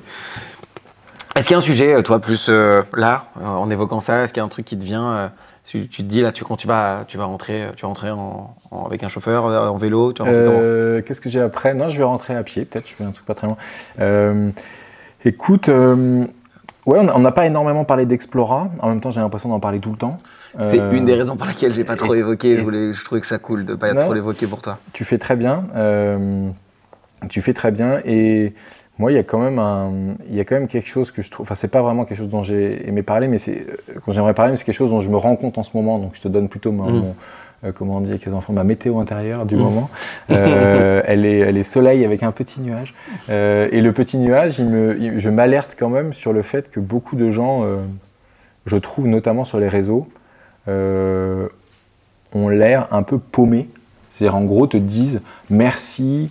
Euh, merci, ça m'inspire, tu vois, mais si tu vas au-delà de ça, tu te rends compte qu'en fait, des gens ont pas beau. Enfin, moi, je me demande comment je peux être une source d'inspiration pour quelqu'un qui me connaissait pas il y a deux minutes. Euh, pourquoi il, est, il s'attrape, il attrape comme ça aussi vite l'histoire avec son émotion, son truc, quel, quel vide ça vient remplir, tu vois. Je, je, fais ça à mon, à mon, histoire personnelle et je suis assez saisi de voir sur les réseaux, on a quand même des gens qui sont en fait en énorme vide affectif. Euh, en vide de sens, en fait, en vide de valeur, et en fait tes valeurs deviennent les leurs parce qu'ils en ont pas ou alors ils les connaissent pas, ou ils n'ont pas pris le temps d'y réfléchir. Euh, ta vision devient la leur, euh, tes pratiques deviennent les leurs, euh, et donc c'est fascinant en même temps que c'est effrayant. Mm. et tout petit sur les réseaux, sur Instagram, je pense à ça notamment, j'ai pas une énorme communauté, mais je trouve des gens qui sont tellement demandeurs qu'au bout d'un moment, ça m'inquiète. En fait, je me dis, moi, je suis là pour être, pour être en co-living avec eux. Moi, je fais ma vie, ils ont la leur on s'inspire, je suis certaines de leurs choses, ils suivent certaines des miennes, moi j'en suis d'autres, euh, voilà, tout n'est pas forcément en relation euh, duale, ça peut être euh, un bière à plusieurs bandes, tu suis des gens pour quelque chose de leur vie, pas pour tout, etc. Tu viens te nourrir, mais je trouve quand même qu'il y a un énorme déficit affectif, un déficit de, vision, de valeur. De, repères peut-être. Ouais, de repères, et donc on prend, on prend le... On prend pas forcément le dernier en vogue, mais... ah, un peu quand même finalement. Ça, peut, mais bon ça, à la limite, je pense que c'est plutôt une histoire d'exposition. C'est-à-dire que quand tu es en vogue, tu es exposé, donc il y a une plus grande probabilité de chance que des gens aient accès à ce que tu dis. Mais euh, je, ça, je trouve ça un peu étonnant. on, s'est comme, dit que, que, les réseaux, et qu'en fait, suivre, suivre des gens et trouver chouette ce qu'ils font, petit à petit, insidieusement, on copie et on troque euh, leurs valeurs, leurs envies, leurs pratiques, leurs habitudes pour les nôtres. C'est un peu bizarre. Ouais, je l'avais jamais vu comme ça. Euh, je suis assez d'accord. Et ça m'emmène sur le sujet, euh, je pense qu'on finira là-dessus. Est-ce que là, aujourd'hui, les... quel regard toi tu as sur les réseaux sociaux dans ce que tu... avec ce que tu fais? Complexe. Euh, complexe parce que j'ai passé une première partie de ma vie à inexistant, tu vois, genre ça faisait pas partie de ma vie. J'ai commencé sur Instagram il y a un an et demi, un truc comme ça. Euh, de deux ans peut-être, mais euh, c'était crescendo. Mais euh, pour faire le personal branding de la boîte post-Covid, quand on s'est dit de quoi on va parler, on peut plus faire vraiment voyager les gens. Il faut qu'on trouve d'autres manières de parler. Moi, j'avais l'impression d'avoir des choses à dire sur mon aventure entrepreneuriale qui débutait. Ma reconversion, les gens avaient vraiment envie de connaître cette histoire-là. Je voyais que ça excitait beaucoup les médias et tout, et je me suis dit, c'est que ça aide, c'est que ça doit aider des gens. Donc, j'ai commencé comme ça, faire un petit journal de bord de ma vie d'entrepreneur une fois par semaine. Mais en tout cas, j'ai commencé à faire des petites capsules qui m'ont mis le, pied à l'étrier. Maintenant, la chose est un peu plus structurée. Néanmoins, j'ai un double rapport. À la fois, je trouve, euh, dans, si tu veux, il y a des choses avouables et des choses inavouables dans les réseaux, on le sait tous. Les choses avouables, c'est que ça crée du trafic sur le site Explora Project de gens qui achètent des voyages. Mmh. Voilà, aussi basiquement que ça.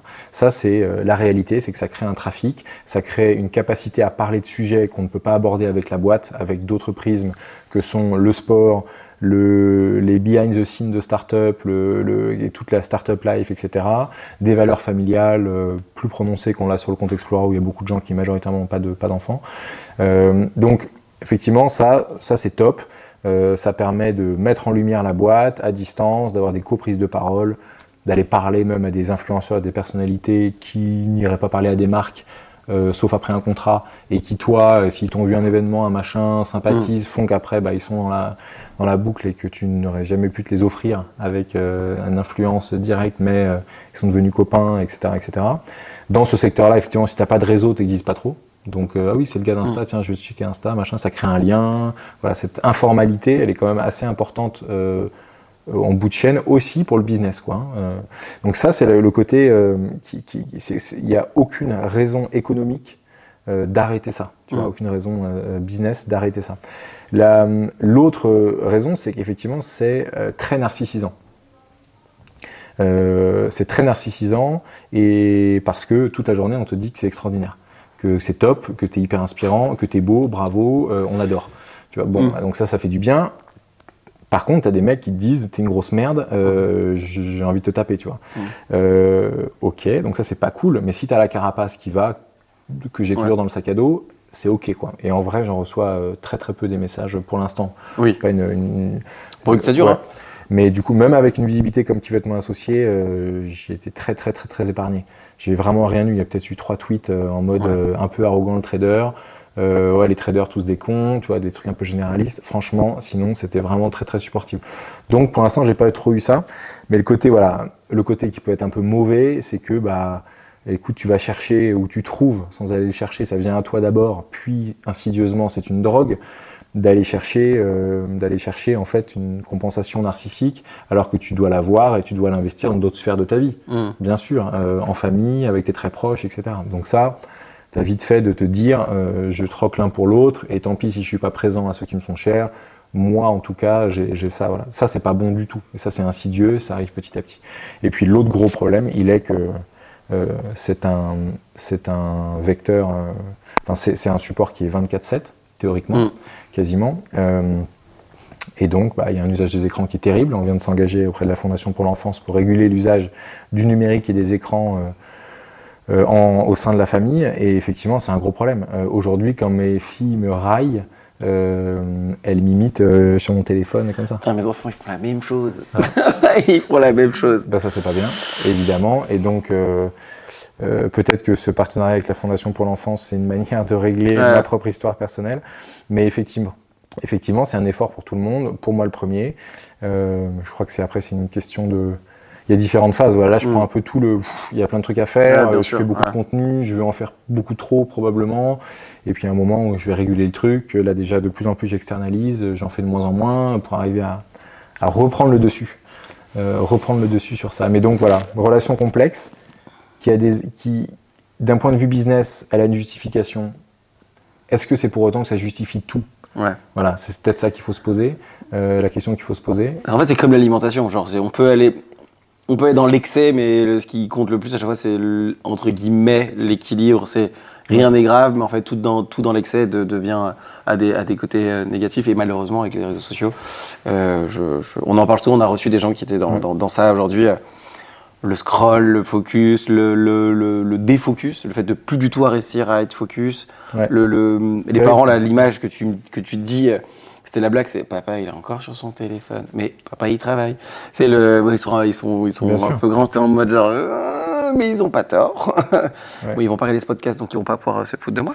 Mais, euh, mais effectivement, il, il, on en parlait tout à l'heure, hein, il, te voit comme tu es, tu peux dire ce que tu, tu peut dire ce qu'on veut. Non, mais en fait, non, non, papa, il est sur le téléphone de temps en temps. J'essaie de m'améliorer.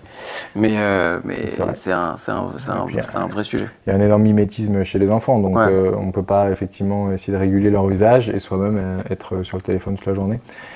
Effectivement, ça fait partie des, des, effets de bord de notre hyper connexion, mais aussi réactivité sur les choses. mais voilà, c'est. Élément de contexte quand même pour développer une activité aussi, aujourd'hui, qu'il faut aussi prendre en considération, c'est ça fait partie du jeu, mais euh, ouais, c'est difficile de pas aller dans le dans l'excès, surtout que c'est accessible en, en, un clic. Moi, j'ai supprimé euh, TikTok, je, quasi tout déjà de mon téléphone. Il ne fait pas partie de mon téléphone. Si je pouvais supprimer Instagram, je le ferais, mais je pense que c'est impossible de le supprimer euh, aujourd'hui. Ou alors, il faudrait que j'ai deux téléphones, mais je pense que c'est impossible de les stories, les trucs, la création de contenu.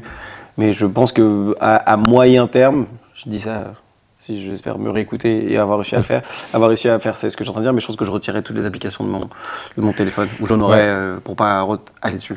Voilà, il y, a quelques tips euh, et quelques apps qui existent euh, pour réguler ça. J'ai plus le nom, mais il y en a. Bon, déjà, bon, il y a évidemment le, screen time ou apps time d'iPhone, de, mais il y a aussi une appli, attends, j'ai vu ça, merde, qui avait ça l'autre jour euh, Un de mes potes qui avait ça, et en gros, dès qu'il ouvre Insta, Alexandre Mali, dès qu'il avait ça, ça lui charge, donc il y a l'eau qui monte, et ça fait, ça lui dit respire profondément. Déjà, évidemment, si t'as envie de regarder un truc vite fait, c'est horrible. et ça, essaies de te calmer, mais rien que l'eau qui monte, respire profondément, as-tu vraiment besoin d'ouvrir Insta? En fait, les trois quarts du temps, non, c'est devenu une machine. Euh, tu es au feu rouge, tu regardes vite fait, tu reposes ton téléphone, tu repars. Ça, ça, voilà. Bref, les petits tips, hein. on est tous des drogués maintenant. Est-ce qu'on, est-ce qu'on, est-ce que tu repartiras d'ici euh, euh, sans, sans, regret, en ce cas, sans avoir de sujet Est-ce qu'on a, on a rêvé Ouais, franchement, c'est sympa. Euh, j'ai aimé ce moment. C'était vraiment cool, agréable de pouvoir parler, prendre le temps, être écouté aussi. Tu sais, c'est quand même important parce que j'en ai fait un paquet de podcasts et je me souviens pas de tous. Mmh ce qui est quand même un peu problématique. Mm. Euh, et en fait, euh, parfois, euh, la personne en face te, réagit, enfin réfléchit à sa, question d'après. Et a envie que ça se passe bien et que ce soit fluide. Et je trouve assez agréable que tu prennes le temps de réellement écouter les, réponses. C'est vraiment cool. Donc, je sens que c'était un échange. Avec plaisir. c'est le moment du câlin. ah ouais, vraiment On se fait un vrai câlin. Ah, Merci beaucoup, franchement. Merci, C'était vraiment cool. Merci beaucoup, Stan. Merci à toi. Merci d'avoir regardé cet épisode. N'oublie pas de t'abonner, de liker et de commenter. Merci et on se retrouve au prochain épisode.